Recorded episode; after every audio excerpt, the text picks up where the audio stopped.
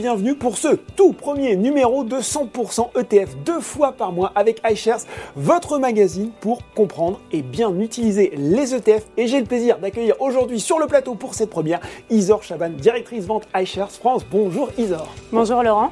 Bon alors, deux rubriques à chaque fois dans cette émission 100% ETF. La première, très pédagogique, vous allez le voir, sera consacrée à l'explication euh, d'un mot-clé utile pour comprendre l'univers de l'investissement en général et de l'investissement en ETF en particulier. Et puis la deuxième rubrique consistera en un focus sur un thème euh, précis et euh, vous allez le voir, on commence avec justement quelque chose de très fédérateur puisqu'il s'agit de connaître les 5 raisons, et oui pas moins de 5, hein, pour lesquelles vous devriez avoir des ETF dans votre épargne. Mais avant ça, et eh bien voilà, justement, on commence avec notre premier mot-clé et ce mot-clé c'est action. 100% ETF, c'est parti.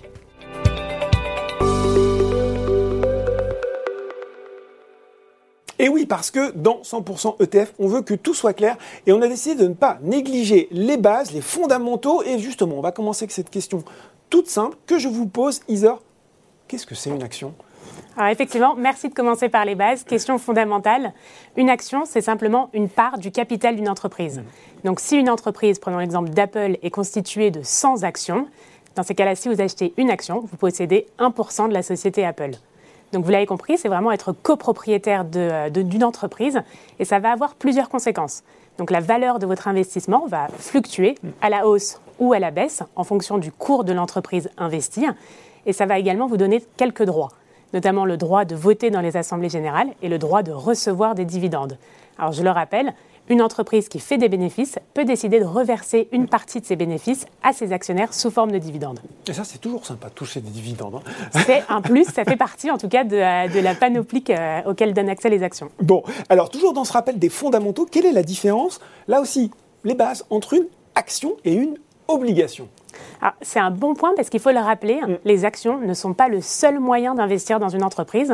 On peut également acheter les obligations, c'est-à-dire des parts de la dette mm. de l'entreprise.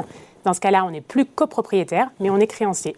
Bon, alors attendez, ôtez-moi d'un doute, en est dans 100% ETF. ETF, on parle d'actions. Quel est le rapport entre les ETF et les actions, justement? Alors, on va prendre un tout petit peu de recul.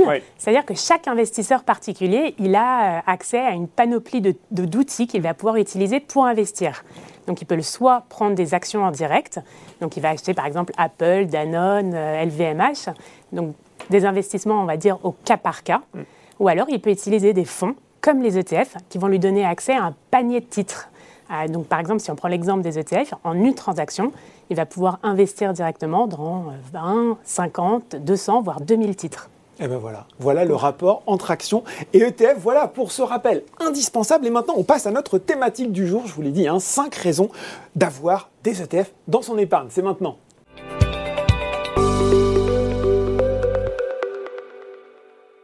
Et là aussi, ils ont un rappel rapide avant de commencer, puisqu'on n'a pas, on pas bien fait les présentations. Qu'est-ce que c'est qu'un ETF alors effectivement, restons sur les bases. Donc un ETF, on les appelle aussi trackers. Mm. Alors ETF, c'est un acronyme anglais, Exchange Traded Fund.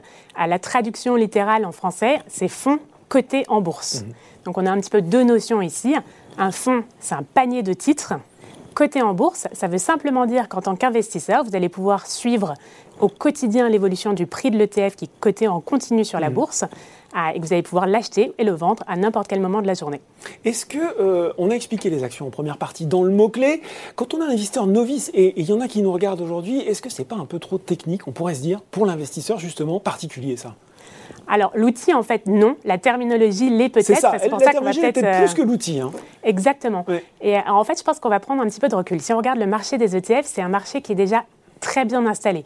On parle de 10 euh, trilliards de dollars investis ah, en ETF assez conséquent et une croissance assez vertigineuse puisqu'on est à 22% de croissance par an sur les cinq dernières années. Alors c'est vrai, euh, l'ETF est apparu il y a plus de 20 ans. Au mmh. début, il était plutôt réservé aux investisseurs institutionnels. Ça n'est absolument plus le cas. Si je regarde le cas des États-Unis, où les ETF sont nés, mm. on a vraiment une parité dans l'utilisation des ETF, où on est à peu près à 50-50 entre utilisateurs, non, entre ah, institutionnels et particuliers. Donc les particuliers ont vraiment pris conscience des bienfaits de cet outil pour leur épargne. Bon, alors c'est pas trop technique euh, pour les investisseurs particuliers, et j'ai laissé vous avez vu, grandir le suspense, justement. quelles sont-elles euh, euh, ces cinq bonnes raisons pour lesquelles je dois absolument avoir des ETF dans mon portefeuille Alors, chez BlackRock, on identifie vraiment cinq raisons euh, qui, euh, qui, qui, en fait, expliquent pourquoi mm. l'ETF est un outil utile pour l'épargnant particulier pour faire fructifier son épargne sur le long terme. Allez, raison. Hein. La première, les coûts faibles. Alors, Ça, c'est pas mal. Quand on, c'est vrai qu'un investisseur, on réfléchit à un placement, on va se poser la question combien me coûte mon placement? ah Question très légitime, euh, puisqu'effectivement, des frais trop élevés, ça va venir impacter négativement la performance. Pour les ETF, on regarde deux coûts. On regarde les frais de gestion annuels et les frais de courtage. Donc si on regarde en premier les frais de gestion annuels, on va revenir à la genèse des ETF. Les ETF, ils sont arrivés il y a plus de 20 ans pour moderniser la gestion d'actifs. Donc l'idée, c'était de se dire, on va incorporer toutes les données, la technologie disponible, pour vraiment au cœur du processus de gestion. Ça nous permet d'avoir des économies d'échelle et, des frais très bas. Eh oui.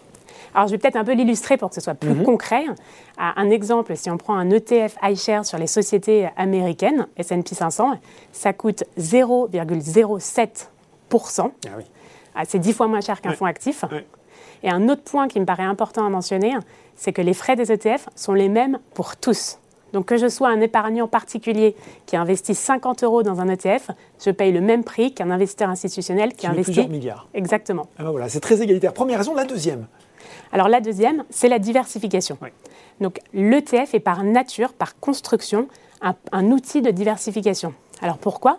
Simplement parce qu'il réplique la performance d'un indice mhm. qui est lui-même composé de dizaines, voire, des, voire de centaines euh, de titres. C'est ça, avec un ETF, j'achète par exemple, si c'est un ETF sur le CAC 40, 40 actions. Ça, ça revient un petit peu au même. C'est ça, une transaction, et puis c'est aussi une transaction qu'on peut faire à partir d'un montant assez faible. Donc dès 25 euros, on peut commencer à acheter des ETF iShares. Bon, alors coût faible, diversification, troisième raison? Alors troisième raison, la transparence. Euh, en fait, on, l'a un petit peu. De transparence, bah, c'est ça, on l'a un peu évoqué en début de, en, introduction quand on a dit côté en bourse. Côté en bourse, ça veut dire que la valeur et la composition de l'ETF va toujours être disponible et visible quotidiennement. C'est extrêmement important pour les particuliers. On est tous habitués maintenant à regarder nos applications bancaires et on veut avoir accès à cette information de façon instantanée, sans décalage dans le temps et en transparence ce qui est permis par les ETF. Bon, il nous en reste deux, hein, je crois, parmi les cinq bonnes raisons. Exactement. Alors, elles sont toutes aussi euh, importantes, que les, trois premières. Donc, il nous reste euh, deux raisons fondamentales, la liquidité et le choix. La liquidité, c'est simplement le fait de pouvoir acheter et vendre un ETF à tout moment de la journée, mmh. à partir du moment où les marchés sont ouverts, bien sûr. Ah, et ça, c'est également important parce qu'en fait, l'ETF, il permet d'investir sur les marchés, donc d'essayer de faire fructifier son épargne sur le long terme, mais tout en gardant l'option euh, de pouvoir vendre si besoin, si on a des, dépenses particulières à faire. Donc cette flexibilité que donne, que donne l'ETF. Liquidité, on explique, c'est finalement cette capacité à acheter et vendre facilement quand on en a envie ou besoin, c'est ça hein Exactement, facilement, rapidement, à tout moment de la journée. Bon, et la dernière? Et la dernière, le choix. On a parlé des 22% de croissance annuelle euh, des, ETF, et ça, ça s'est naturellement accompagné d'une expansion du nombre de produits d'ETF disponibles. Alors, je vais me baser sur la, sur la gamme iShares pour un petit peu illustrer ça. Alors, iShares, on propose aujourd'hui plus de 450 ETF pour les épargnants français. Mhm. Donc ça va être des ETF qui vont être sur les actions, sur les obligations, sur les matières premières, euh, mais également des ETF avec des stratégies euh, dites durables ou des thématiques. Mhm. Je prends l'exemple par exemple de la digitalisation ou euh, des énergies renouvelables. Et ça, pour le particulier, c'est très important parce qu'il va pouvoir en fait se constituer un portefeuille diversifié qui correspond à la fois quasiment. Hein. complètement sur mesure. Il fait ses propres choix dans une gamme très large, tout en respectant bien sûr son appétence pour le risque, ses objectifs, et puis très important avec euh, les stratégies durables et thématiques aussi en fonction de ses convictions et de ses valeurs. Petite question toute pratique pour finir, Isor, euh, dans quel, avec quel type de compte ou dans quel type d'enveloppe on peut acheter des ETF Alors on revient un petit peu à l'introduction. Bah oui. C'est comme une action, on peut l'acheter dans un compte titre ordinaire, mhm. dans un plan épargne action, donc PEA, euh, mais également dans certains contrats d'assurance vie ou PER, donc plan épargne retraite. Bon, et puis on rappelle, hein, pour ceux qui cherchent des ETF sur le site Boursorama, ils sont dans la rubrique ETF et notamment euh, tous les ETF de la gamme iShares. Voilà cinq raisons qui, je l'espère, vous ont convaincu euh, d'intégrer des ETF dans votre épargne. Merci beaucoup Isor. Merci Laurent. Et eh bien voilà, c'est fini pour ce premier numéro de 100% ETF. On a encore plein de choses intéressantes à raconter. On se retrouve dans deux semaines. À très bientôt.